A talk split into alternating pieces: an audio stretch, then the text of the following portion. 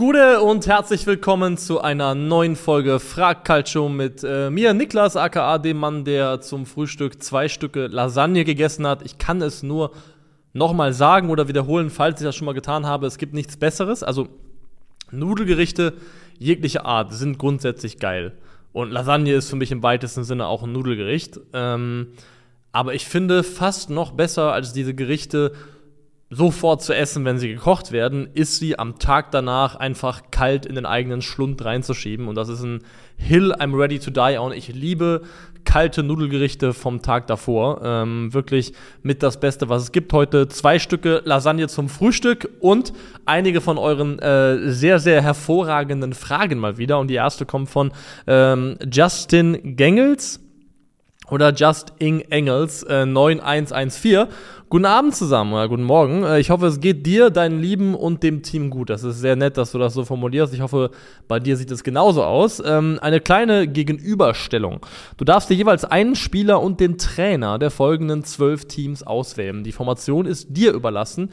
Wie würde dein Team heute abschneiden? Die Spieler wären so alt, wie sie zu der Zeit auch waren und der Trainer so erfahren. Also es gibt hier zwölf verschiedene Mannschaften, die in irgendeiner Art und, Art und Weise, glaube ich, nennenswert erfolgreich waren äh, aus denen ich mir jeweils einen Spieler und einmal einen Trainer picken kann, um die bestmögliche Elf damit zu bauen oder die Elf, von der ich glaube, dass sie die bestmögliche sein kann.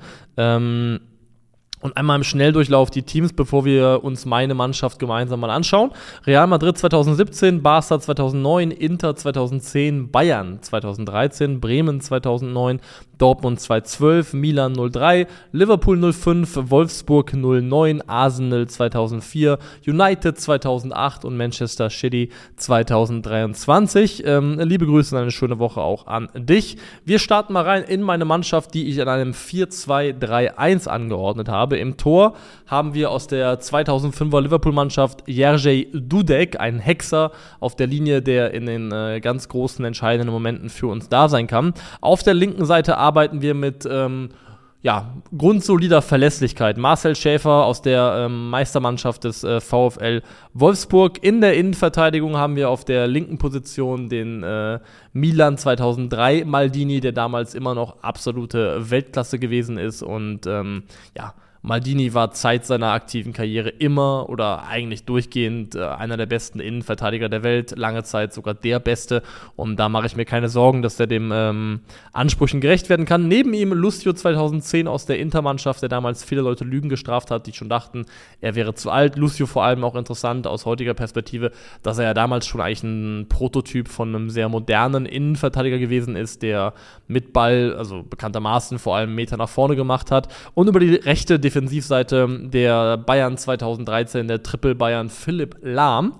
Ähm, Doppel 6 bestehend aus dem äh, Patrick Vieira aus der, müsste die Invincible Season gewesen sein von Arsenal. Ähm, neben ihm Kevin De Bruyne aus der 2023er City-Mannschaft, der natürlich primär im letzten Drittel aktiv gewesen ist, der vor allem weiter vorne gespielt hat jetzt in der Saison, in der er alles gewonnen hat unter Pep Guardiola.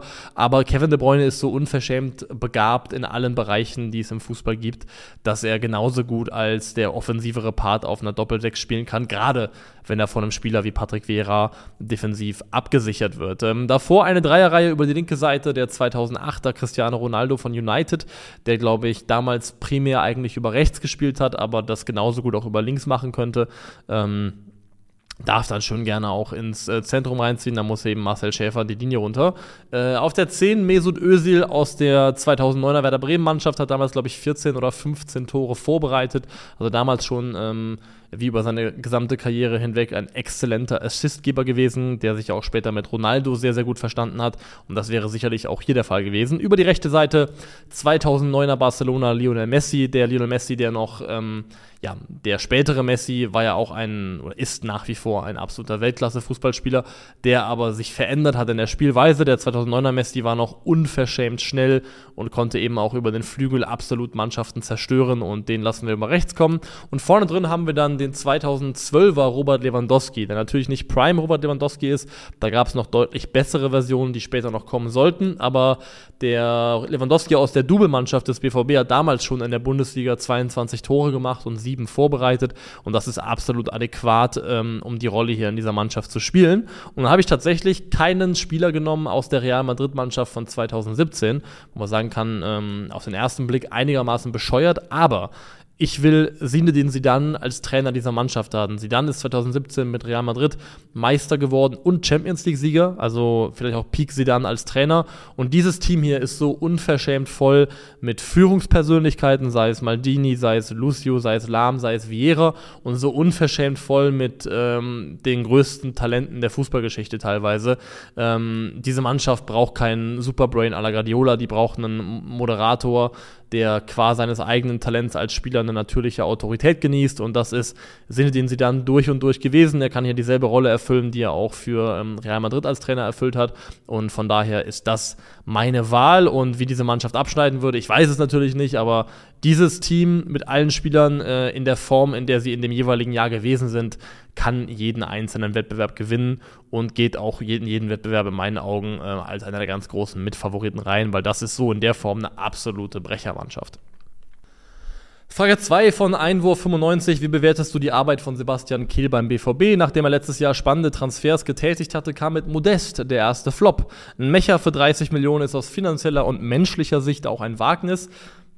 Jetzt soll noch Sabitzer für 20 Millionen kommen. Also die Frage wurde gestellt, bevor der Sabitzer-Transfer perfekt gewesen ist, äh, ist er ja mittlerweile. Ähm, Reaction könnt ihr hier schauen. Nicht wenig für einen 29-Jährigen, der bei den Bayern nicht groß eingeplant ist. Ähm, auf Sabitzer werde ich dementsprechend gar nicht so viel eingehen.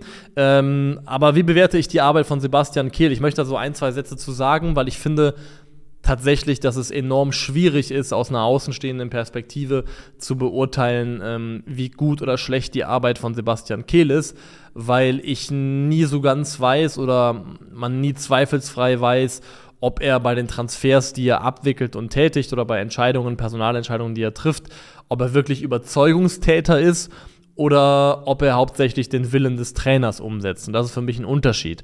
Ähm, Modest, der definitiv ein Flop war, äh, kam auf Wunsch von Edin Terzic, nach allem, was man gehört hat. Ein Mecher ist ein klarer Wunschspieler von Edin Terzic. Auf Edson Alvarez zu verzichten und stattdessen den Vertrag mit äh, Emre Can zu äh, verlängern, ist wohl auf relativ klaren Wunsch passiert von Edin Terzic. Ähm, das heißt, das sind äh, Dinge und Personalentscheidungen, die in den Kompetenzbereich von Sebastian Kehl fallen, nominell, die aber natürlich nicht reiner Ausdruck sind dessen, was er selbst gewollt hat. Und ähm, wenn er jetzt gerne Edson Alvarez gehabt hätte und danach sah es ganz stark aus, aber jetzt mit Emre Can verlängert wird und nehmen wir an, das funktioniert jetzt sportlich nicht so wie vorgesehen oder wie man sich wünschen würde, dann ist es halt schwierig zu sagen, ja, da hat Sebastian Kehl Scheiße gebaut, wenn das vielleicht eigentlich gar nicht seine eigene A-Lösung gewesen ist. Klar kann man auch sagen, warum setzt sich der Sportdirektor da nicht durch, ähm, aber man weiß nicht, wie das innerhierarchisch beim BVB aussieht, wie die Priorisierungen sind. Mein Gefühl ist schon, dass Edin Terzic auch von einer Etage, die über Sebastian Kehl sitzt, nochmal eine relativ starke Rückendeckung erhält und ähm, im Zweifelsfall macht es halt auch keinen Sinn, Spieler am Trainer vorbei zu verpflichten, die dann entweder nicht zum Einsatz kommen oder nicht in der Art und Weise eingesetzt werden, wie sie es vielleicht eigentlich brauchen. Das heißt, du bist ja auch ein bisschen darauf angewiesen, dass dein Trainer das mitträgt, was du vorhast. Und das ist keine leichte Situation. Aber deswegen ist es mir halt ein bisschen zu billig zu sagen, da hat Sebastian Kehl im Zweifelsfall was verbockt. Das, glaube ich, müssen dann Leute zusammentragen. Ähm, er hat gute Transfers schon abgewickelt. Ich finde, Sebastian Haller war ein sinnvoller Transfer. Das haben wir vor allem in der Rückrunde Runde auch gesehen, was dann eben in der Hinserie zu seinem Ausfall geführt hat. Die Krebserkrankung, das kann niemand in der Art und Weise vorhersehen. Das war zu dem Zeitpunkt auch in der Höhe der Ablöse ein nachvollziehbarer, ein sinnvoller Transfer.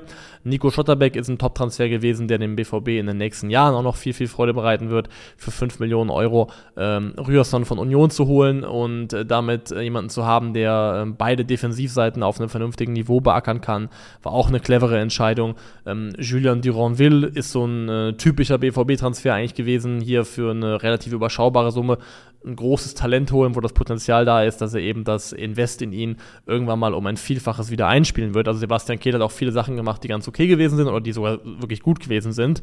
Ähm, zuletzt eben Felix und Mecher Ähm, Marcel Sabitzer jetzt, unter anderem auch Rami Benzebaini ablösefrei. Auch da muss ich sagen, ist halt aufgrund der Marktsituation ein No-Brainer, das zu machen, Benzebaini ablösefrei mitzunehmen. Aber denke ich halt auch an Sali Özcan und sowas. Und dann sind wir auch schnell wieder bei einigen Namen, die so ein bisschen primär nach Bundesliga-Hausmannskost klingen. Und ähm, ich hätte mir vielleicht an der einen oder anderen Stelle ein bisschen mehr Mut, ein bisschen mehr Kreativität gewünscht, ähm, als in den alt, alten Gewässern zu fischen, also oder eigenen Gewässern, aka der Bundesliga. Auch da gibt es gute Spieler und ich habe ja auch schon ähm, letzte Saison noch gesagt beim VfL Wolfsburg, dass ich finde, dass Felix Meche als Fußballer ein spannender Spieler ist, der nächste Saison zu den besseren oder zu den besten in der Bundesliga gehören könnte. Ähm, trotzdem ist die Ablöse hoch und es gäbe oder hätte Namen gegeben, sowohl für ähm, ja, die Sabitzer-Rolle als auch das, was ein Mecher machen soll, die ja jetzt im Verbund, glaube ich, so ein bisschen Bellingham ersetzen dürften, zumindest personell, ähm, die spannender gewesen wären und die vielleicht in der Gesamtkostenlage auch günstiger gewesen wären. Alles in allem finde ich aber nicht, dass man sagen kann, Sebastian Kehl macht einen sonderlich schlechten Job. Man muss erstmal abwarten, wie es jetzt ähm, sich in der kommenden Saison entwickelt.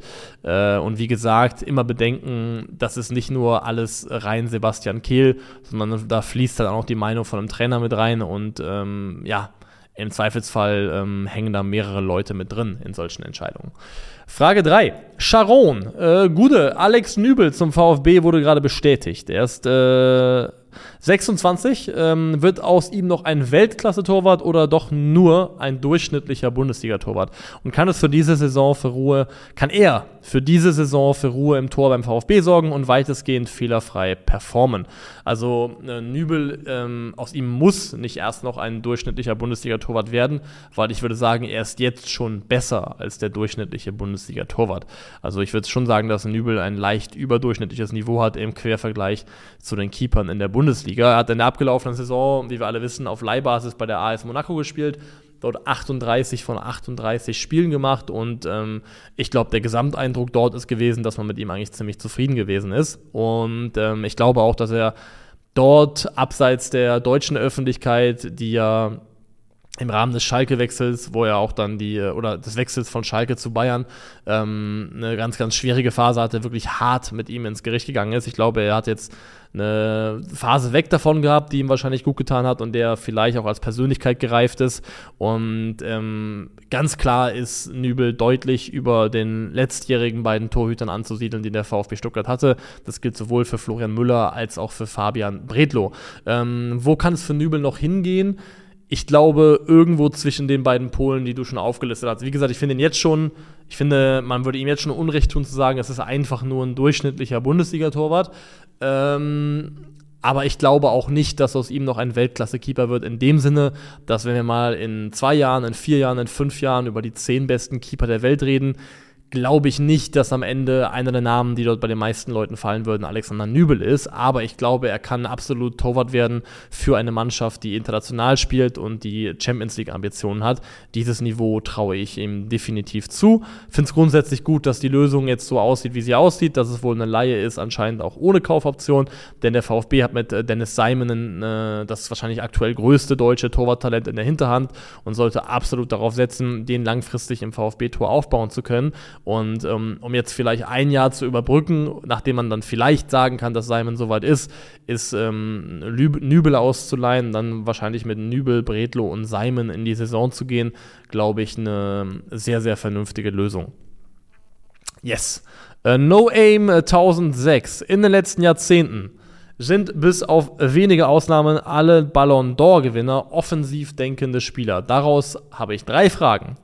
Erstens, ähm, welche Position ist deiner Meinung nach die wichtigste? Äh, zweitens sind Angreifer offensive Spieler overrated. Und drittens, was müssen defensive Spieler tun oder leisten, um den Ballon d'Or zu gewinnen? Grüße aus der schönsten Stadt am Rhein. Grüße zurück nach Düsseldorf. Ähm, zu Frage 1. Welche Position ist deiner Meinung nach die wichtigste? Ähm, nee, Quatsch. Ich meine, ich, ich habe gerade überlegt, ob ich es so stehen lassen kann, aber kann ich nicht machen. Ich muss klarstellen, es war ein sogenannter Joke. Äh, Köln ist die schönste Stadt am Rhein, dass mir da Leute keinen äh, Strick draus drehen wollen. Ähm, zu 1. Welche Position ist deiner Meinung nach die wichtigste? Ich finde, das ist eine Frage, die man pauschal so gar nicht beantworten kann, weil es immer ganz darauf ankommt, ähm, wie eine Mannschaft, wie ein Trainer Fußball spielen lassen möchte. Und je nachdem, wie die Spielidee ist, kann die ähm, Besetzung der oder die Frage, wer ist der wichtigste Spieler, die wichtigste Position, die Antwort darauf anders ausfallen. Wenn du zum Beispiel sagst, wir sind eine Mannschaft, die ähm, defensiv tief und kompakt steht und dann über schnelle Umschaltmomente kommen möchte in Kontersituationen, dann kannst du zum Beispiel sagen, bei uns sind die, äh, ist die Offensive oder die Außen Außenbesetzung das Wichtigste in dem Sinne, da brauchen wir Hauptsache oder in der Hauptsache brauchen wir da Geschwindigkeit. Wir brauchen schnelle, schnelle Spieler, die sich wohlfühlen, wenn die Bälle in die Tiefe kommen, hinter die Abwehr kommen und dann eben mit Tempovorteilen ähm, uns da ja, die nötigen äh, Tore für uns erzielen. Ich denke da so ein bisschen an das, was äh, Frimpong und Diaby letzte Saison für Leverkusen gewesen sind. Oder du sagst vielleicht, wir sind eine Mannschaft, die ähm, enorm viele lange Bälle spielt in die Spitze oder enorm viele Flanken schlägt. Und dann sagst du vielleicht, unser wichtigster Spieler ist der Zielspieler. Zum Beispiel ähm, in dem Jahr, in dem Modest nochmal 20 Tore für den FC gemacht hat, würde ich sagen, da war Modest auch der wichtigste Spieler, weil eben die Anlage des FC war, möglichst viele Flanken zu schlagen. Kann man sagen, was war vorher da? Haben sie geflankt, weil Modest da gewesen ist oder haben sie Modest äh, spielen lassen, weil sie flanken wollen? Ähm, aber wenn man darauf sieht oder betrachtet, was Köln danach gemacht hat, sie haben mit Tigges und dann auch mit Selke Spieler geholt, die genau in dasselbe Profil passen, kann man schon irgendwie daraus schließen, okay, dieser Zielspieler, der eben kopfballstark ist und der Flanken verwerten kann, äh, genießt beim ersten FC Köln hohe Priorität. Wenn du vielleicht in einem äh, Ballbesitz kontrollierenden System spielst und äh, eine Grundordnung hast mit einem alleinigen Sechser, die vielleicht die anspruchsvollste Aufgabe im Weltfußball ist, dann ähm, ist das deine wichtigste Position. Dann brauchst du da jemanden von der größtmöglichen Qualität. Das heißt, die wichtigste Position variiert immer von Mannschaft zu Mannschaft und von äh, Spielanlage zu Spielanlage. Frage Nummer zwei. Sind äh, offensive Spieler, Angreifer overrated? Ähm, ich glaube nicht, dass offensive Spieler overrated sind. Ich glaube, also per se, Manche schon. Ähm, ich glaube nur, dass es vielen Leuten leichter fällt, zielführend über oder vermeintlich zielführend über Offensivspieler zu diskutieren, weil sich deren Leistung und deren Output am einfachsten ablesen lässt. Ähm, ähm, auch da vermeintlich, weil auch da ist nicht alles nur Tore und Vorlagen. Wichtig ist auch, was abseits des Balles passiert, sowohl im eigenen Ballbesitz als auch wenn der Gegner den Ball hat. Ähm, und nicht jede gute Offensivaktion mündet in einem direkten Scorerpunkt, kann aber trotzdem sau wichtig für die Mannschaft sein. Also Kingsley Coman ist für mich das beste Beispiel. Kingsley Coman wird, glaube ich, nie, nie ein Spieler sein, der irgendwie in der Bundesliga äh, zweistellig trifft und vorbereitet. Aber ich finde trotzdem, dass er der, ähm, der beste und wichtigste Bayern-Flügelspieler ist, weil er einfach durch seine Dribblings, durch seine Geschwindigkeit Räume reißt und Platz schafft und ähm, ja auch tiefe Blöcke auflösen kann oder übergehen kann ähm, was dann eben einen Vorteil für seine Mannschaft äh, verschafft, der aber nicht unbedingt immer in Scorerpunkten abzulesen ist. Und ja, das ist eben einfacher bei Offensivspielern, einfach zu sehen, okay, ähm, der hat äh, x Tore, x Vorlagen gemacht, ergo ist der gut oder schlecht. So, glaube ich, gucken halt einfach viele Leute auch auf Fußball, ist ja auch nicht schlimm. Muss ja auch nicht jeder da irgendwie super kleinteilig einsteigen, aber Tore und Vorlagen sind eben leichter wert, sich einen Referenzrahmen zu schaffen oder leicht, leichte Möglichkeit, sich einen Referenzrahmen zu schaffen für äh, eine Bewertung von Spielern. Und es ist leicht leichter, als zu sagen, ähm, ist dieser Innenverteidiger jetzt gut oder macht dieser zentrale Mittelfeldspieler einen guten Job? Das ist nicht immer ganz so leicht zu quantifizieren. Ähm, Frage 3. Was muss ein Verteidiger tun, damit er den Ballon d'Or gewinnen kann? Ähm, ich glaube, es geht nur über maximalen Kollektiverfolg und dann, ähm, dass der Spieler der Star der Mannschaft sein muss, obwohl er Defensivspieler ist. Das ähm, war zum Beispiel das letzte Mal, als jemand als Verteidiger sehr nah dran war, den äh, Ballon d'Or zu gewinnen, war das Virgil van Dijk, der irgendwie auch der Starspieler von Liverpool war. Und ich glaube, wenn Virgil van Dijks persönlicher sportlicher Peak sich überlappt, überlappt mit einem Sieg vielleicht sogar gleichzeitig ähm, in der Liga und in der Champions League, dann gewinnt er vielleicht auch diesen Ballon d'Or. Ansonsten ist es enorm schwierig. Der letzte, der es ja gemacht hat, der mir zumindest präsent wäre, wäre Fabio Cannavaro 2006 ähm, nach dem WM-Sieg mit Italien. Das ist eben so ein maximaler Kollektiverfolg. Der WM-Titel ist auch immer so ein bisschen ein Cheatcode, glaube ich, für eine Chance auf den Ballon d'Or. Und ähm, er war eben halt als Kapitän Gesicht dieser Mannschaft und dementsprechend Aushängeschild. Und ich glaube, das ist der einzige Weg, wie du eine realistische Chance hast, diesen Titel zu gewinnen. Du kannst auch als äh, Offensivspieler einen Ballon d'Or gewinnen, haben wir oft genug gesehen. Wenn du nicht den größtmöglichen mannschaftlichen Erfolg in einem Jahr hattest, aber einfach als individueller Performer zu krass gewesen bist. Und das, glaube ich, ist für Defensivspieler eigentlich nicht zu erreichen. Shimun Moinsen. Manchester United hat gestern im Testspiel gegen Arsenal, also vorgestern, glaube ich, mittlerweile, ähm, wirklich gut gespielt, obwohl nicht top besetzt. War natürlich nur ein Testspiel, aber überzeugend und teilweise dominant. Wo sieht oder seht ihr Man United diese Saison? Grüße aus dem Aalen, äh, mit nur einem A, also aus Aalen. Ähm, Grüße zurück nach Aalen mit einem A. Also United ist ein spannendes Thema aktuell. Ich finde, um wirklich äh, beurteilen zu können, wie gut diese Mannschaft ist und was ihre Möglichkeiten sind, müssten im Kader noch zwei Sachen passieren oder zwei Sachen mindestens passieren. Das ist einmal die Stürmerposition, die noch besetzt werden muss. Da ist ja Rasmus Heulund ähm, ein heißer Kandidat, zumindest ist das der Club, wo er am heißesten gehandelt wird. Ähm, Harry Kane ging nochmal kurz jetzt äh, die Gerüchte los, weil wohl Tottenham angeblich auf äh, Führungsebene entschieden hat, sie wollen Harry Kane nicht ablösefrei ziehen lassen und dann auch klar zu verstehen gegeben haben an Daniel Lewey, dass der Spieler verkauft werden soll. Ähm, ich glaube trotzdem nicht, dass Harry Kane bei United landet und dann am ehesten ist es vielleicht Heulund. Und was United immer noch fehlt in meinen Augen, ähm, auch nach der Verpflichtung von Mason Mount, weil auch den sehe ich als einen hochstehenden Achter, ein Achter fürs letzte Drittel, ähm, ist ein ja, ich muss jetzt einen Hipster-Begriff oder einen englischen Begriff benutzen, weil ich keinen besseren deutschen habe, ist ein sogenannter Ball Progressor aus der Tiefe. Also jemand, der aus der Sechser-Position heraus oder aus einer tiefen Achter-Position heraus ähm, den Ball progressiv ins letzte Drittel bringt, äh, auf eine zuverlässige ähm, und sichere Art und Weise, entweder über Passspiel, ähm, ah, nicht entweder, nee, über Passspiel und über die Eigenschaft oder die Fähigkeit, Bälle selbst nach vorne zu tragen, also Progressive Carries zum Beispiel in dem Fall.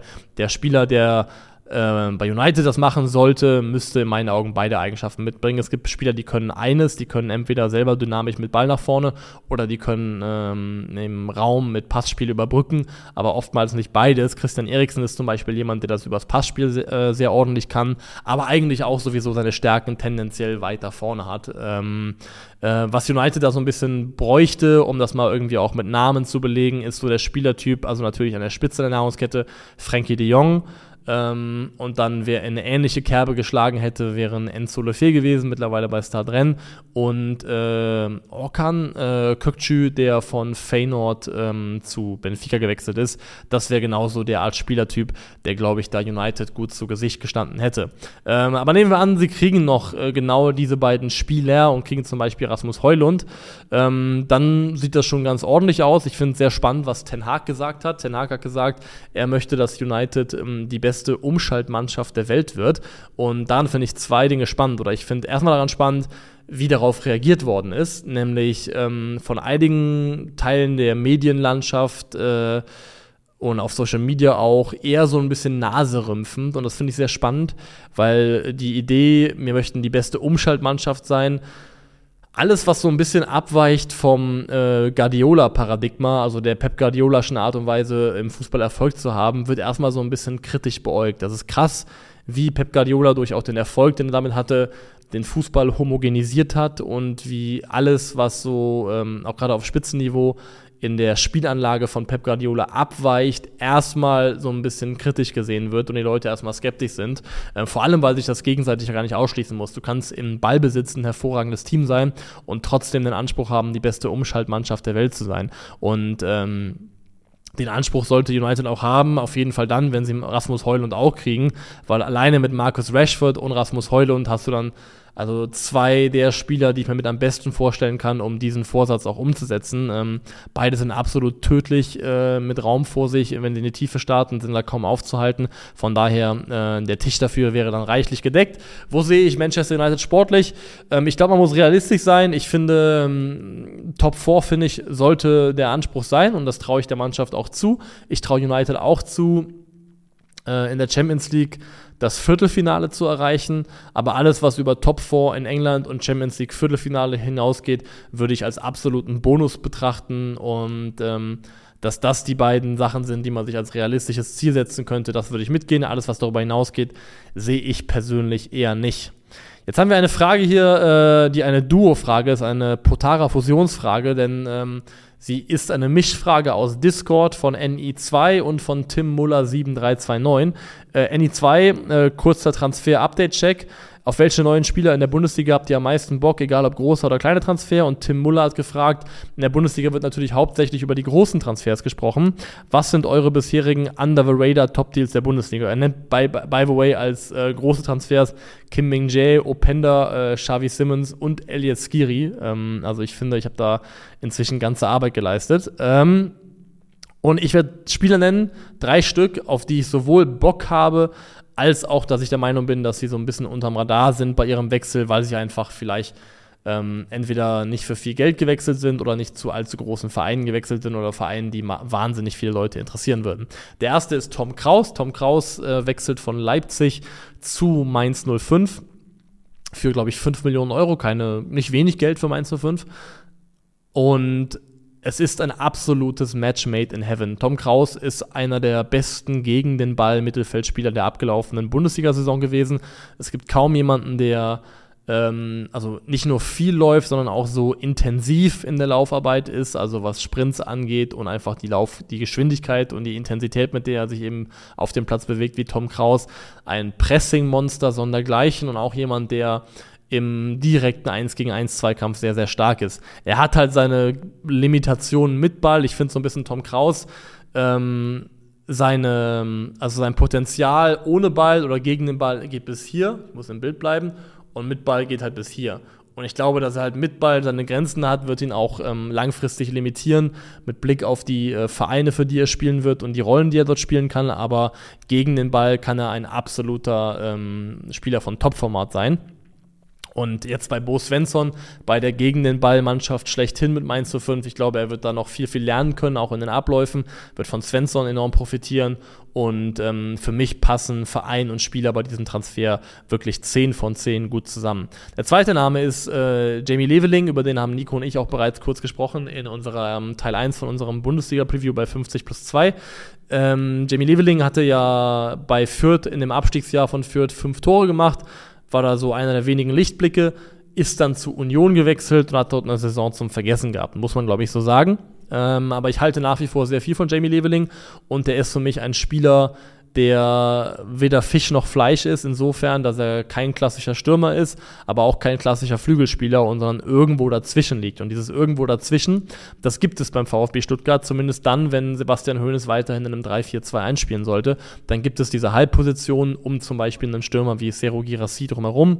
Und auf einer dieser beiden Positionen könnte ich mir Jamie Leveling sehr, sehr gut vorstellen. Er ist jetzt bei einem Trainer gelandet, ähm, der nachweislich schon sehr erfolgreich mit jungen Spielern gearbeitet hat und auch gezeigt hat, dass er bereit bereit ist, auf diese zu setzen. Er ist in einer Mannschaft, die sehr jung ist und ein junges Gesamtgefüge hat. Ich glaube, das Umfeld VfB Stuttgart könnte Jamie Leveling richtig gut tun und er könnte da seine in Stocken geratene Karriere so ein kleines bisschen auf jeden Fall wiederbeleben. Und der letzte im Bunde spielt jetzt nicht bei einem Verein, der wahnsinnig viele Leute interessieren würde und ist deswegen vielleicht auch kein großes Thema, aber Remember the Name Václav Czerny, der für 8 Millionen Euro von Twente zum VfL Wolfsburg gewechselt ist. Ähm, hat in der Eredivisie 13 Tore gemacht und 11 Tore vorbereitet. Es gibt die Eredivisie-Tags. Das wird sich unter Garantie nicht so eins zu eins auf die Bundesliga übertragen lassen. Aber Václav Czerny ist ein Flügelspieler-Komplettpaket, würde ich fast sagen, weil, also wie die Scorer ja auch nahelegen, er selber torgefährlich ist, er kann selber kreieren, er hat, ist gut in äh, 1 gegen 1 Dribbling-Situationen, bringt mit einer Größe von 1,82, glaube ich, auch noch eine ordentliche Physis mit und was auch ganz, ganz wichtig ist, er arbeitet enorm fleißig und intensiv gegen den Ball. Also ist wirklich jemand, der auch ähm, bereit ist, Fußball zu arbeiten und ich glaube, gerade diese letzte Komponente ist eine, die Nico Kovac sehr, sehr gut gefallen dürfte. Ich glaube, insgesamt, dass der gesamte Spielertyp Václav Czerny Nico Kovac viel Freude bereiten könnte. Und ähm, den habe ich definitiv auf dem Schirm als ein Spieler, der eine sehr starke Debütsaison in der Bundesliga spielen könnte. Felix Gerke 4555. Moin. Wie siehst du die Personalie Leroy Sané? Seitdem er bei Bayern ist, hat er sich bei, hat er sich meiner Meinung nach von seiner Einstellung und dem Defensivverhalten deutlich verbessert. Seine Scorer sind auch sehr solide und sind bei ihm, wie man gerade hoffentlich heraushören konnte, bei weitem nicht alles. Die Messlatte wird bei ihm meiner Meinung nach unverhältnismäßig hoch angesetzt, was unfair ist. Äh, liebe Grüße aus dem Marmeladenstadt. PS ist Eistrup in Niedersachsen und das liegt an der Marmelade von Göbber. Sehr lecker. Also ähm, Göbber bitte anrufen, einmal hier äh, Werbevolumen überweisen äh, für diese Gratis-Werbung. Äh, ja, Felix Jacke, wie sehe ich die Personalie Leroy Sané? Ich glaube, das ist eine ganz kompliziert zu bewertende Personalie, weil es da ganz viele Faktoren gibt, die da reinfließen in die Gesamtbetrachtung dieses Spielers. Bevor ich ins Sportliche reingehe, ähm, Leroy Sané gehört für mich zu einer Reihe von Spielern, die in Deutschland immer einen schwereren Stand gehabt haben, als eigentlich angemessen gewesen wäre.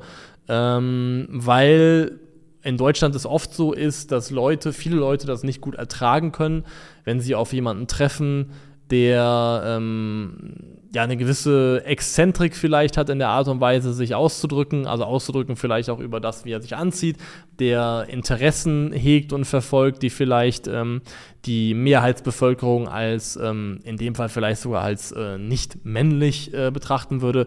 Sieht ihr zum Beispiel Fashion oder Mode, was ja auch bei Serge Gnabry ein Thema gewesen ist.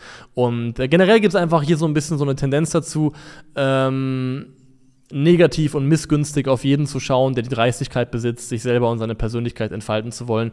Ähm, ohne dabei auf irgendwelche Konventionen und das, was sich angeblich gehört, Acht geben zu müssen. Ich weiß noch zum Beispiel, als Leo Sané damals diese äh, weiße Balenciaga-Jacke angehabt hat, als er, glaube ich, beim DFB-Team angereist ist, was das für ein Medienthema war, wie groß das gewesen ist, wo das überall gelaufen ist ähm, und wie das auch auf Social Media wirklich hoch und runter ging und sich irgendwelche äh, Larrys ähm, da erschwungen haben, diese Jacke zu beurteilen und zu bewerten und wie bescheuert die aussieht, aber am selben Abend dann noch mit ihrem karierten Karohemd in die nächstbeste Großraumdisco gelaufen sind. Ähm, also wirklich unerträglich gewesen und ähm, es ist, also viele Leute werden das nicht hören wollen, aber es gibt bei der Art und Weise, wie auf Spieler wie Serge Gnabry und Leroy Sané geschaut wird. Das gibt es auch in anderen Ländern auch, wenn ich zum Beispiel an ähm, Raheem Sterling in England denke. Es gibt bei sowas auch immer eine rassistische Komponente, die damit reinspielt. Das ist für mich ähm, ähm, ziemlich klar. Das gilt auch bei Liverpool zum Beispiel für Mohamed Salah. Und ähm, das will man nicht immer hören, aber ist in meiner, meinen Augen definitiv auch ein Faktor, der in die Beurteilung und Bewertung dieser Spieler mit reinfließt.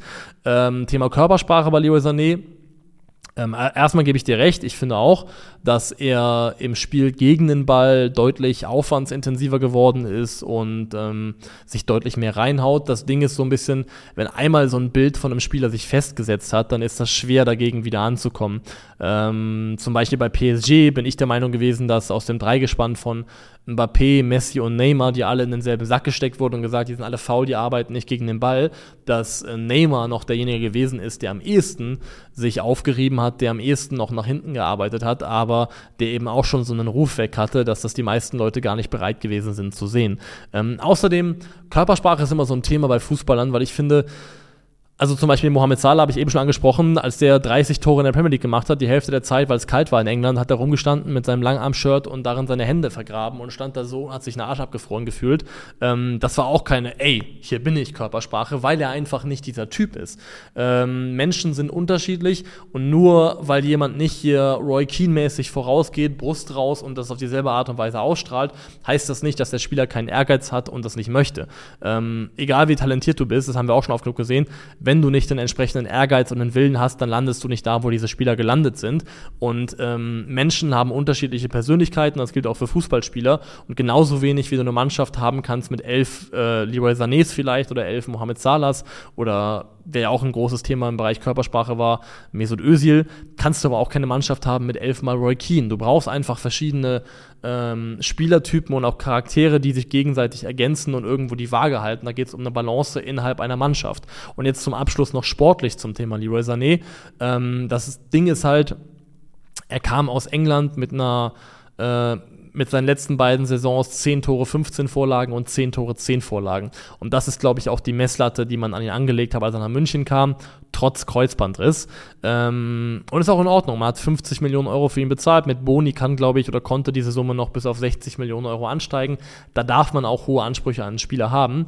Ähm, die Frage ist halt, also er hat da in der Mannschaft gespielt, äh, in einem quasi fast perfekten Organismus. Man sagt ja in der Wissenschaft zum Beispiel so, sowas wie ähm, ideale Idealbedingungen in einem Ver Versuchsszenario, die sich aber vielleicht nicht immer auf die reale Welt übertragen lassen. Und City ist halt für mich fast so eine Art, ja, ähm, ideales Experimenten-Umfeld. Äh, oder ideales Umfeld für einen Spieler, um zu gucken, was ist eigentlich mein Leistungsmaximum. Und bei Leroy Sané haben wir es, glaube ich, da gesehen. Ähm, aber wenn das halt nicht so ideal ist wie bei City, dann ist es vielleicht schwierig, das abzurufen. Hat jetzt bei Bayern, glaube ich, 15 Scorer, 14 Scorer, 15 Scorer aufgelegt, aber in der abgelaufenen Champions League-Saison, also in der Bundesliga waren das die Werte, in der abgelaufenen Champions League-Saison, glaube ich, vier Tore gemacht und da gerade in der Gruppenphase herausragend gut gespielt. Und ähm, ich finde, dass er nach Kingsley Coman der beste Bayern ähm, Offensivspieler, Schrägstrich Flügelspieler war. Nicht Offensivspieler, weil Musiala muss man ja noch da, glaube ich, vor allen erwähnen, aber Flügelspieler. Und wenn man sagen will, Nabri und Sané sind das im, oder Mané sind das im weitesten Sinne auch, habe ich äh, Leroy Sané auf jeden Fall vor beiden. Auch vor Serge Nabri, der natürlich auf dem Papier 14 Tore gemacht hat und dann scoring-technisch auch am Ende, glaube ich, über Sané abgeschnitten hat. Ähm, in Summe bin ich trotzdem der Meinung, dass man an Leroy Sané von seinem Talent her den Anspruch haben dürfte, dass er in der Bundesliga ähm, zweistellig trifft und zweistellig vorbereiten kann. Und er hat das auch absolut in sich, vor allem auf der Assist-Ebene, glaube ich. Im Abschluss hat er immer wieder gezeigt, dass er da ähm, ja, nicht so richtig clinical ist in der Art und Weise, wie man sich das vielleicht wünschen würde von ihm. Ähm, aber ich bin sehr gespannt auf die neue Saison. Das war ich auch schon unter Nagelsmann. Da habe ich auch schon erwartet, dass er ihn jetzt hinkriegt. Und temporär sah das ja auch so aus. Da hat er auch Leroy Sané zeitweise echt starke Phasen gehabt. Ähm, mal gucken, ob Thomas Tuchel den Zugang findet, weil er ist kein Talent mehr, er wird 28 Jahre alt. Ähm, und ich glaube, jetzt ist eigentlich die Zeit gekommen, wo man wirklich dann sagen muss, okay, ähm, jetzt muss ich liefern. Aber äh, finales äh, Verdict von mir. Ich finde, es ist Platz für Kritik da und es gibt einen Rahmen, in dem man sagen kann, man hätte sich durchaus mehr erwartet. Aber ich bleibe dabei, dass die Gesamtbetrachtung von Leroy Sané durch Faktoren negativ eingefärbt ist, die relativ wenig äh, damit zu tun hat, welche Art von Fußballspieler er ist. So, äh, letzte Frage für heute von Jota Rokuyo 5824.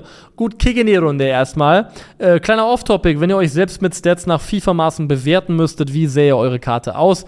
Wie würdest du die anderen bewerten einschätzen? Liebe Grüße aus der Stadt, wo der Grimme-Preis verliehen wird. Grüße zurück ähm, nach Ravensburg. Ähm, ich habe jetzt mal entworfen mit meinen wunderbaren äh, Fähigkeiten eine Niklas Levinson Icon-Karte, die jetzt hoffentlich eingeblendet wird. 86er Rating, ZTM Dynamic Image ist am Start und ich habe da jetzt Werte drauf gepackt, ähm, die versuchen sollen, mich als der Amateurfußballer, der ich war, einigermaßen vernünftig wiederzugeben. Wenn ich natürlich jetzt eine authentische Karte machen wollen würde von mir, dann müsstet ihr irgendwie ein Rating haben von 13 oder sowas. Ähm, oder was weiß ich, vielleicht von 18, aber mehr eben definitiv nicht. Und das wäre langweilig. Deswegen eine Icon, eine weitere dänische Icon, die man nicht ziehen möchte. Schmeichel, Laudrup und jetzt eben äh, Baby Levinson. Äh, Baby Levinson hat 70 Pace. Ich bin definitiv niemals ein schneller Spieler gewesen. Ich würde mich als ähm, Zeit meines Lebens sehr, sehr ausdauernd und laufstark bezeichnen, aber mehr wie so ein gleichbleibender Motor, wie so ein Ackergaul und definitiv nicht jemand, der irgendwie explosiv im Antritt gewesen wäre oder auch sonderlich Endgeschwindigkeit besessen hätte. Schuss 65, meine schwächste Fähigkeit. Ich habe definitiv keinen guten Schuss, muss ich einfach sagen, wie es ist. Ich habe ähm, in der Kreisliga dann später, als ich vom Niveau her vielleicht was gespielt habe, wo ich auch ein bisschen höher hätte gehen können, äh, angefangen, meine Tore zu machen ähm, aber nicht qua meiner Abschlussqualität. Ähm, denn ich habe, glaube ich, in meiner gesamten Karriere, äh, Karriere in Anführungszeichen, Tore, die ich von außerhalb des 16ers gemacht habe, kannst du, glaube ich, ähm, an einer Hand abzählen, die nur noch drei Finger hat. Ähm, also kein guter Schuss. 85 Pass. Ähm, weil ich sagen würde, das war schon eine meiner, vielleicht meine größte Stärke sogar, ähm, dass ich, glaube ich, Fußball ganz gut verstanden habe und ein ganz gutes Gefühl fürs Spiel hatte, ähm, und äh, dementsprechend auch ganz clever war, so in der Art und Weise Pässe zu wählen und Pässe zu spielen. Gerade ähm, im Kurzpassspiel, glaube ich, war das sehr ordentlich. Ich war kein sonderlich guter Flankengeber oder Schläger von äh, langen Bällen, aber so im Kurzpassspiel, glaube ich, sehr solide und einfach eine relativ hohe Spielintelligenz. Dribbling 73, auch nicht der Rede wert gewesen. Ähm, ich kann einen Übersteiger, ich kann eine Körpertäuschung, ich kann eine Sidan-Rolle, ich konnte sogar mal ein Elastico, aber das auch nur in einer sehr, sehr grob schlechtigen Umsetzung. Aber es wäre definitiv zu hochgegriffen zu sagen, dass ich in irgendeiner Form vernünftig dribbeln könnte oder ein gefährlicher Dribblingspieler wäre. 83 Verteidigung, ähm, durch die, ja, ein gutes Stellungsspiel, würde ich sagen. Ich konnte ein Spiel gut lesen, konnte gut antizipieren, was vielleicht als nächstes passiert. Ich war aber kein herausragend guter One-on-One-Verteidiger. Also ich war im Lesen des Spiels und Bälle abfangen definitiv besser als zum Beispiel im 1 gegen 1 verteidigen gegen irgendwelche Dribbling, dribblingstarken, quirligen Flügelspieler. Ähm, Physis habe ich jetzt mir hier mein höchstes Voto gegeben.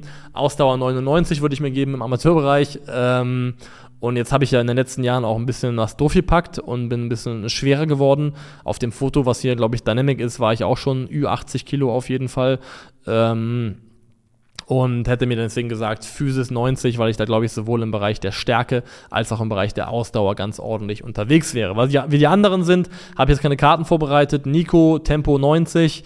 Ähm, ich glaube sogar einen vernünftigen Abschluss, aber dafür in allen anderen Belangen, außer Sprungkraft. Ich glaube, jemand, der dann ähm, außergewöhnlich guter Kopfballspieler ist für seine nicht so überragende oder übermäßige Größe. Ähm, aber der Rest nicht so ausgeprägt und Christoph Kröger, glaube ich, äh, so Spielertyp Lautaro Martinez, relativ schnell und auch schnell auf kurze Distanz, explosiv, antrittsstark und überraschend physisch, niedriger Körperschwerpunkt. Ähm, und das war's. Ja, und das war's auch für diese Folge. Das war Frag Calcio für diese Woche am Mittwoch statt eben am Dienstag, weil uns der Marcel Sabitzer Transfer so ein bisschen dazwischen gegrätscht ist. Ihr kriegt diese Woche noch zwei Dinge zu sehen, glaube ich. Mindestens auf jeden Fall einen Shopping Guide und ähm, einen Wahlkampf natürlich. In diesem Sinne, abonniert den Kanal, macht es gut, auf Wiedersehen.